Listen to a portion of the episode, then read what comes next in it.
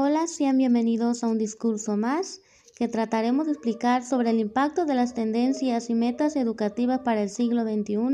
en mi contexto. Bien, ¿qué está pasando en el siglo XXI en el mundo? La situación mundial que se vive hoy en día en factores económicos, políticos, ambientales y sociales ha contribuido a reflexionar de cuáles son, las, cuáles son los aportes y las necesidades reales que la sociedad viene presentando a raíz del COVID-19. Se ha pedido evidenciar que un día a otro la vida modifica la realidad y que no se está preparando para una adaptación a este tipo de situaciones, ya que la educación debe preparar a los educandos para afrontar los desafíos del siglo XXI, fomentando en particular el desarrollo de la, democracia y de los valores de ciudadanía y democracia y de las competencias imprescindibles para la vida diaria y profesional. Bien, cuando hablamos de una tendencia educativa, se puede definir como el conjunto de ideas que se orientan en una dirección específica referida a las concepciones de educación y del currículo como el elemento mediador entre la teoría educativa y su práctica, según un informe mundial titulado Hacia las sociedades del conocimiento. La UNESCO 2003 refieren que el acceso a la educación y la calidad de estas son necesidades y derechos interdependientes o inseparables. Las tendencias derivadas de recientes estudios como los programas programas PISA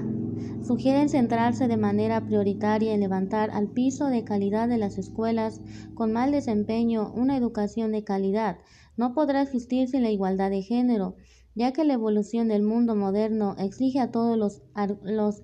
organizaciones de las distintas áreas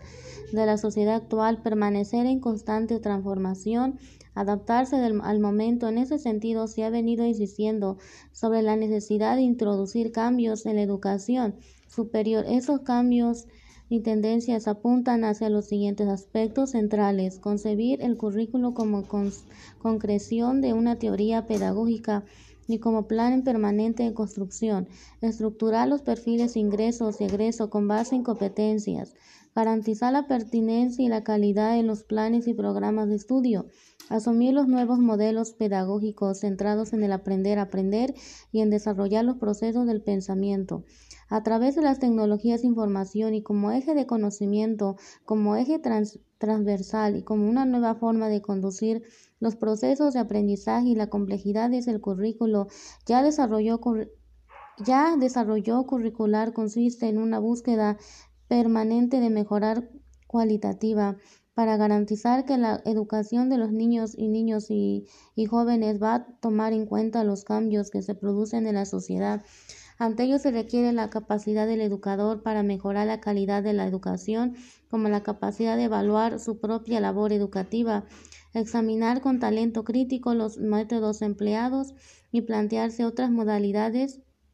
de enseñanza.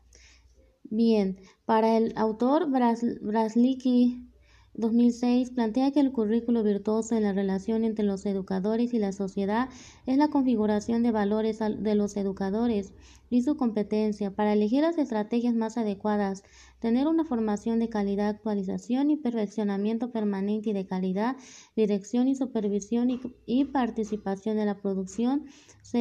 de dispositivos de mediación didácticos. Según PRU 1999, las competencias que le corresponde desarrollar a un educador de calidad son las siguientes: organización de las oportunidades de aprendizaje del estudiante, gestión de los procesos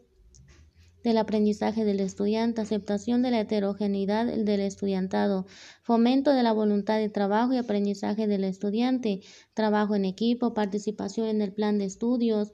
y el desarrollo de la organización de la escuela.